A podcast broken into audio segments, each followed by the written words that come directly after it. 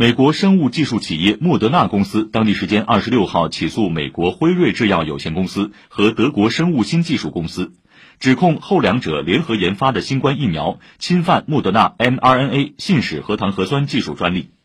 莫德纳方面称，辉瑞和德国生物新技术公司在没有获得许可的情况下，复制了莫德纳二零一零年至二零一六年期间获得专利的 mRNA 技术。公司已经在美国马萨诸塞州地区法院和德国杜塞尔多夫地区法院提起诉讼。